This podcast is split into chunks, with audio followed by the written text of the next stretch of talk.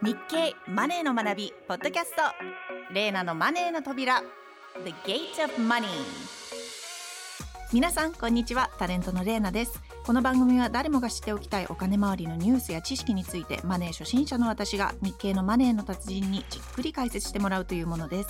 今回解説してくれるのは日経マネー発行人の大口克人さんです。大口さんよろしくお願いします、はい、よろしくお願いします。ところでレイナさんは、は YouTube だとどんな動画見たりしてます、えー、結構いろいろ見ますね、はい。あのなんか DIY 系の動画とかリフォームとかも大好きですし、あとは動物系とかもよく見ます。もう結構幅広いです。動物はもう定番ですよね。定番ですよね。見ちゃうんですよ。ね、はい、私もあの犬猫から始まっていろんなもの見てますけど DIY ってちょっと意外ですね。DIY は、はい。まあ、アメリカで結構流行り始めたのが多分10年以上前なんですけどうん。私も昔学生の頃はいろいろ自分で作ったりとか DIY してたんですけど最近はもう動画見るだけで満足してますが。なるほどね。まずその前のあのね物件を手に入れるとかそっちの方が大事ですもんね。あまあそうですね。はい、私はねあの家でご飯食べるときに、はい。今にあるこうスマートテレビで不動産物件を紹介する動画を見ることが多いんですおよおなるほど、まあ、一応もうマイホームあるので、はいそういうのを見てもこう引っ越せるわけじゃないんですけど、まあ妄想ですよね。こういう立地でこういう間取りだとどういう生活になるんだろうっていうのをまあ空想する、妄想するのが楽しいんですよね。で、特にあの、まあなんとか真っ平らの普通のマンションに住んでるんで、ロフト付きの物件とかメゾネットとか、高低差があるっていうんですか？はい階段がある物件を見るとちょっと興奮しちゃうんですよね。わかりますわかります日本だとなかなかあまりないですよね一軒家とかはですかね別ですけど、いうんや私もこうやって間取りを見てどういうね家具を入れようかとかこう想像するのすごく好きです楽しいですよね。で、そんな中でね、ふと出会ったのが不動産の0円物件を紹介する動画なんですよ。ゼロ円物件？はい。あの、それは相模原市の声優コミュニティっていう不動産会社の動画で、いろんな0円物件の道順とか、周辺の風景とか、物件の様子が紹介されてるんですよね。えちょっと待ってくださいゼロ円物件不動産がタダで手に入るという話なんですか、そうなんです。あの、抽選に応募して当たるとね、本当に0円で土地付きの家屋とか、宅地、山林がもらえちゃうんですよ。ええまあ、同社が紹介しているものは、神奈川とか静岡が中心で、千葉、栃木、茨城、一部は福島や長野の物件もありました。うんだもちろん、まあ、交通の便の悪い田舎とか、使いにくい土地、あるいはこう、ボロボロの廃屋が残っているなど、まあ、それぞれ訳ありのね、物件ではありますけどね。いや訳ありと言ってもゼロ円ですもんねなんか信じられない感じですはい、ですよね。だって、6月のあの、首都圏の新築マンションの平均価格は6450万円で、東京23区に限れば8000万円を超えるなんていう話もあるのに、0円って一体何なのってはい思いますよね。でもね、ここには、今日本が抱える問題が集約されているとも言えるんです。おおなるほど不思議な話ですねこれは詳しくお聞きしないとはい。それでは今日は不動産の0円物件について解説したいと思います。この話の前提にあるのが空き家問題。特に相続空き家の問題なんですね。で、親が亡くなって実家を相続したけれども、自分は都会にもう家があるから住めないと。で、一層処分したいんだけど、まあ地方だしうん、老朽家屋もあるから売れないと。そこでやむなく空き家、空き家のまま放置していると。そういう問題です。相続空き家って最近結構よく聞きますがそんなに多いんですか？そうなんですよ。あの、まあ、相続以外のものも含めて、空き家は2018年のデータで846万個もありましてね、はい日本の空き家率はなんと13.6%、つまり、全体の7個に1個が空き家という状態なんですね。で、まあ、このうち別荘なんかを除いたその他の住宅、まあ、いわゆる一般家屋ですよね、の空き家は、えー1988年には131万個だったのが2018年までの30年間で347万個と約2.65倍に増加してるんですよね。すごいですね。急増してますね、はい。アメリカも土地は広いですし人口も多いので空き家はもちろんあるんですが日本に比べると中古住宅の流通市場が整ってますし、そもそも中古住宅をこう購入してリフォームしてはい。売るというビジネスを展開しているあの業者さんもいるので、うんあとは古い家をこう直して大事に長く住むという文化があるんですよね、アメリカにはな。ね。なので最近急増しているとは聞いたことがないんですが日本ではなぜこんなに増えちゃったんでしょうか？そうですね。まずは、あの、少子高齢化、それから核家族化と、あと地方の過疎化っていうのがありますよね。うんあとね、日本はあの基本的に新築文化でしょう。あの、30年経ったら上物の価値はゼロっていう発想でやってきた国なので、例えば高度経済成長時代の家とか、昔の家だと直しても住めないものが多いんですよね。ああなるほど。で、まあ、最近でこそその若い、古いマンションを若い人がこうリノベして住む。まあ、そんな形も増えてきて、少し変わってきてますけどもね。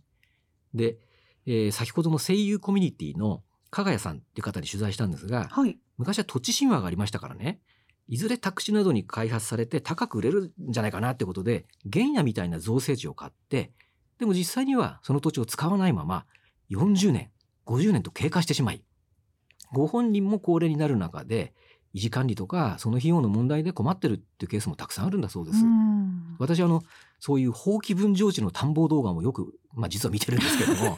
ほとんど廃墟ですよね。ああ、そうですか。はい、でそれとあの以前は住んでいなくても上物が建っていた方が固定資産税を減らせたのでそれで空き家が増えたっていう面もありました。なるほど。でも空き家を放置していると近隣に迷惑をかけちゃいますよね。そうですね全くその通りです。見た目も悪いしうん家屋の倒壊とか、ネズミ雑草放火不審者の出入りなどリスクは山積みですよね。でそれだけじゃなくて2014年には通称空き家法っていう法律ができたんで自治体から特定空き家これあの放置しておくと危険な空き家ってことなんですけども、うんこれに認定されちゃうと軽減税率が適用されなくなって固定資産税が6倍に増えたりええだから最大50万円の罰金を含む罰則を適用されたりするんですよね。結構ですね。はい。はいまあ、だからその前に処分したいってわけなんですけども加賀谷さんによると地方の不動産市場は冷え切っていて値段がつかず売るに売れない状態なんだそうです。であとあの不動産業者がまあ安い仲介手数料では仕事にならないですからね積極的に仲介をしないっていうことも大きな要因だそうですう。ん、物件の価値自体が低いんで仲介しても利益がろくに出ないでしょうからね。うん、全くその通りですね。で、それどころかね、今ひどい話もあって、高齢者が昔、原野商法で買わされた土地の処分に困っているのにつけ込んで、偽の転売話を持ちかける詐欺が急増してるんですって。ええで、全国の消費者センターに寄せられた原野商法の二次被害、この相談がね、年間1000件を超えてるらしいんですよね。いやこれは要注意ですね。しかし子どもたちもいらない売るにも売れないのならば例えば国に引き取ってもらえたりはできないんですか？うん、まあそう考えますよね。まあ一応あの国も空き家対策には力を入れていて、来年から相続土地国庫帰属制度というのができるんですね。はい。だただあの引き取ってもらえる土地には結構細かい条件があるんですよ。担保が設定されていないとか境界が明確になっているとか、うんまあ、近隣と訴訟になっていないとかねでさらに10年分の土地管理費用の相当額を負担金として納めなければならないと、まあ、結構ハードルが高いんですね。高いですね。なので0円物件という話になるんだと。はい、不動産を持っている高齢者にとっては就活の一環ということでもありますよね。そうですね、まあ、つまりあの使える人がいるんだったらただでもいいから引き取って活用してもらえないかというわけで、えー同社の過去の動画にはですね伊豆の別荘地もらってくれるなら150万円あげますというのもありましたね。ええまあ、同社は5年前に初めて処分に困っていた人に無償譲渡っていうやり方を提案してその後会社のサイトには3年前 YouTube には2年半前から0円物件を掲載してきたそうですただまあ0円ですから一人手が見つかっても同社には1円も入んないんですよねあ、そっか。はい。だから完全なボランティアで物件紹介をしてるんだそうですええでも動画を撮影してアップするだけでも大変ですよね。本当そう思いますよ。私もそう思ってお聞きしたんですけれども、まあ確かに時間も経費もかかります。しかし、困ってると言われれば、何とかしたいっていう思いがありますと、もうなんていうかこう、義兄心に満ちたお答えでしたね。ああ素晴らしい。はい。あの、商売は抜きにして、困ってる人がいるなら、譲り受けてもらえる人を我々が探しましょうというだけで、何の狙いもありませんっていう回答だったんですよ。まあ、これにはちょっと私も感心しましたねい。やー頭が下がりますね。ところで抽選に申し込んで当たれば本当に0円で住めるんですか、はい、あのーまあ、手続きの費用はかかりますよね。はいつまり司法書士に支払う所有権移転登記等の費用ですね。まあ、これあのー物件の評価額が300万円以下だと、まあ、15万円から20万円くらいかなということなんですが、うんあとはあのーまあ、実際に住むようになったら建物の修繕費、維持費、固定資産税なんかがまあ当然かかりますよね。ところが0円っていうくらいなので税金は極端に安くて ですよね。えっと、はい私実際に見に行ったんですよ。はい。0円物件ってどうなのかなって言って、えーはいあの湯河原の物件見たんですけどはいなんと300平米の土地付きの家屋だったんですけどね、はい。えー固定資産税は年2万4500円 えー都市計画税は6400円と拍子抜けするくらい安いんですよ。安い。それなら私でも普通に払えちゃいますね。そうですよね。というわけで声優コミュニティの0円物件動画非常に人気があってですねはい。再生数は160万回を超えていて応募も少ない物件でも数十件人気のある物件だと数百件応募があるそうですよ。えー、ちょっと私も見てみたくなってきました。は応募には年齢とか年収制限とか何か条件があったりするんですか？あの0円ですから便利な場所ではないと思うんですが、うん退職後に地方移住したい会社員などには最適ですよね。そうですねあの条件は特になくて誰でも応募できるそうです。はい。で実際退職後に移住したい人とか家族で余暇を過ごしたい人、えー趣味でソロキャンプなど自然を楽しみたい方など、うん物件の場所とかその方によってみんな様々な利用法を考えて活用してるみたいですね。はい。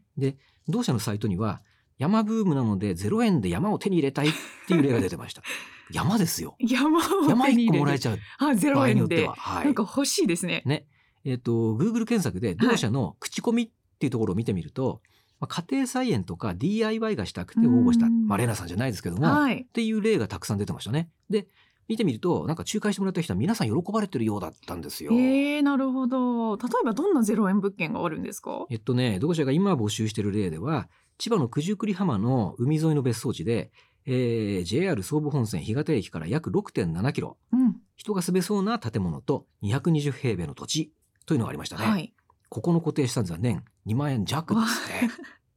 また、これちょっと変わってて、はい。熱海の網代のマンションというか、まあ、左高住の一室で、はい。えー広さはバルコニー含め約43平米、うん温泉付きと。温泉付き。はい。わあ、贅沢。で、マンションで、まあ、他の方もいろいろ住んでるわけですから、はい物件はしっかりしてるわけですね。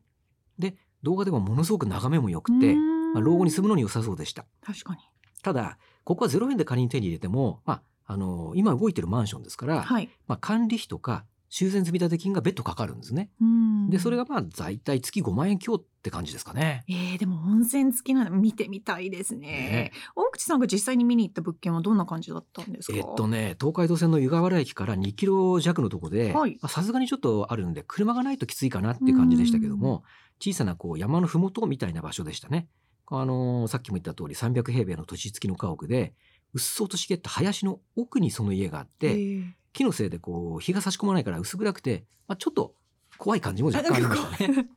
まあ今人が住んでないっていうのもあるんですけども、確かにはいあの玄関の前にあの2016年のタウンページが放置されていたので、まあ人が住まなくなって少なくとも6年は経っているってことですかね。だとすると結構状態も悪かったりとかいや、それがですね、雨戸がしっかりしていたせいか、雨も降り込んでいなくて、建物はちょっと古い家程度のいい状態だったんですよ。っていうのは、えーあの、同社の他の動画を見ると、本当にもう廃屋になっていて人が住めないどころか、もう取り壊さないともうどうにもならないっていうのも結構あるんですね。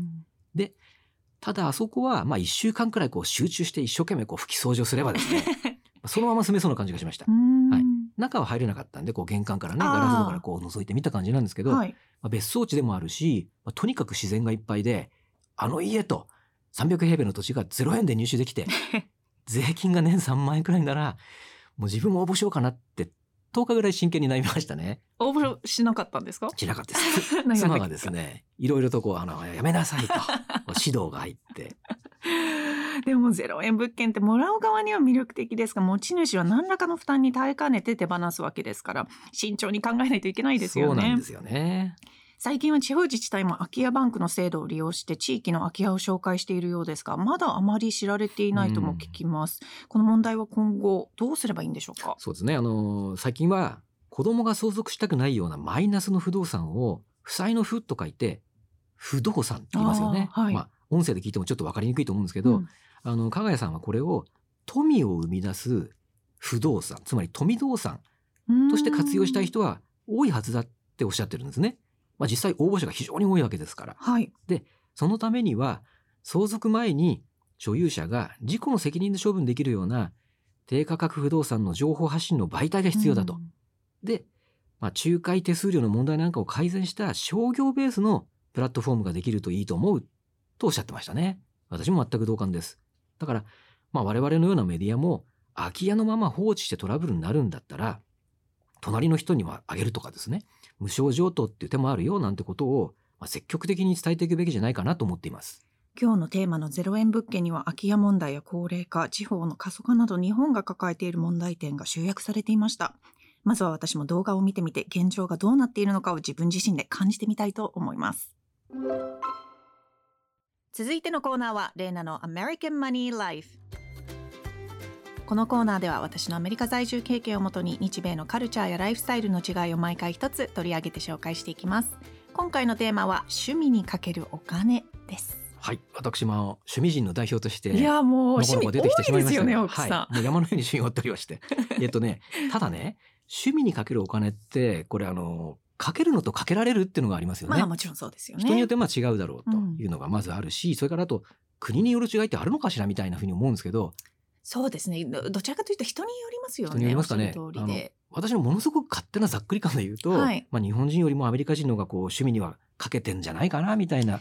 気はするんですがいかがでしょう、まあ確かにパンデミックを経てやっぱり趣味にお金をかける人が増えたっていう記事はいくつか見たので、はい、あとはまあでもアメリカ人の場合結構趣味をビジネスにするっていうのも流行ってまして、はい。例えば私のお友達で石鹸を作るのが趣味だった子がいるんですけど、はいはい。それをまあちょっとあのビジネスとしてちょっと売り始めたりとかウェブサイトを立ち上げて、サイドビジネスとしてはい。あの売り始めたりとか、はい。車が好きなお友達もいるんですけど古い車をすごい安く買い取って、はい。で修理して高く売るっていうお友達もいたりするのでその趣味をほどうにかこうねおあのコストだけじゃなくてちょっとお金も儲けられるようにちょっとビジネス化するっていう人は結構アメリカの場合多いんじゃないかなとはなるほど思いますねね。この間あの同じ話だと思うんですけど、はい大阪のテレビに出た時に、はい。その番組でやってたのが、えっと、大人でリカちゃんが好きであると。ああはいでリカちゃん部屋も作っていて、はい。ものすごくリカちゃんにお金かけてるんですって。あの人形ですよね。リカちゃんはい。あのまあ、バービー人形みたいな、はいはいはいでそういうのにお金すごいかけてんだけどただお金が出ていくだけじゃなくてさっきのあの手作りじゃないですけどリカちゃんの洋服を自分でで作るんですって、えでそれをネッットで売って、はい。儲かったらそのお金でまたリカちゃんを買うっていう。サイクル。リカちゃんのエコシステムみたいな。でそういうのもあるんでね。意外にその出てくだけじゃないんだなっていう。確かに。でもそれが一番いいですよね。自分の好きなものをこうねあまりお金をかけずにはい。あのプラマイゼロで続けていくっていうのがベストですよ。でねちょっとこんな数字を持ってきたんですけども、えっと博報堂の生活総研が2020年に、えーこれからお金をかけたいものは何ですかとうん。聞いたんですって、そしたら41.3%の人が趣味にお金をかけたいって言ってるんですよ。でこれはどういうことなのかっていう話なんですね、つまりはいはいはい。今かけられてないからかけたいって人が4割もいるのか、はい今かけてるけどもっとかけたいなのか、うんうんうんうん。これはちょっと微妙な解釈がいるなと。確かに。はい、で実際じゃあどうなのっていうのは、えー総務省の家計調査年報っていうのがあってですね、はい。えっ、とファイナンシャルプランナーの山崎俊介さんが、えー書いてくださった原稿の中にその数字が出てくるんですね。はい。でこれ見ると勤労者世帯が趣味にかけるお金かっこ月額、うんうんえー単身世帯の場合は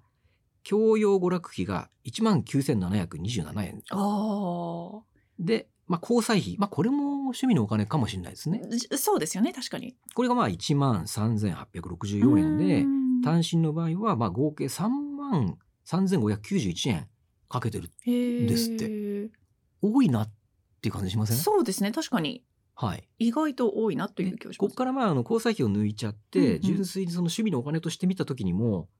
そんなにかけられるのかなっていう、はい。それから2人以上の世帯の場合はこれが合計で4万9350円になる結構上がりますね。はい、へえ。でですよこれを例えばあの現役時代ずっと足し算していくと、はい。結構な額になるんだよっていうのが、まあ、山崎さんの原稿なんですけど、うんえーっとお一人様の場合は1733万円。で家族がいる方のか。場合ははい。2546万円。結構ですね。趣味のお金は2000万円って、まあ、そういう原稿なんですけどね、まあそれぐらい価値のあることではありますよね趣味だったり娯楽っていうどうですか？レナさんは、うん。えー今まで趣味にそのぐらいかけ私めっちゃかけてます、ね。一番かけてるかもしれないです、はい。足すとこのぐらいになったりしますかね？あ全然なってると思いますね。あのまずそもそも結構運動とかが好きなので、はい。もう常にジムには契約しているのでそれが結構かなり月々のコストになってると思うんですね。あーね複数のジムに通っていたこともあったりとかしたのでキックボクシング用のジムだったりとかランニング用のジムだったりとか他には？他には。でもあのゲームはすごく好きなので、まあ、ゲーマーなのでパソコンには結構こだわっていてうん4台ぐらい持っています。パソコンでがまず一つはゲーミング用のパソコンなんで数十万円はしましたね。はいはいでも大口さんもあの写真撮るの好きじゃないですか。そうですねあのカメラそれからオートバイあとそれこそパソコンもでもそのライフステージにもよりますよね。そのはい趣味にお金をかける必必要が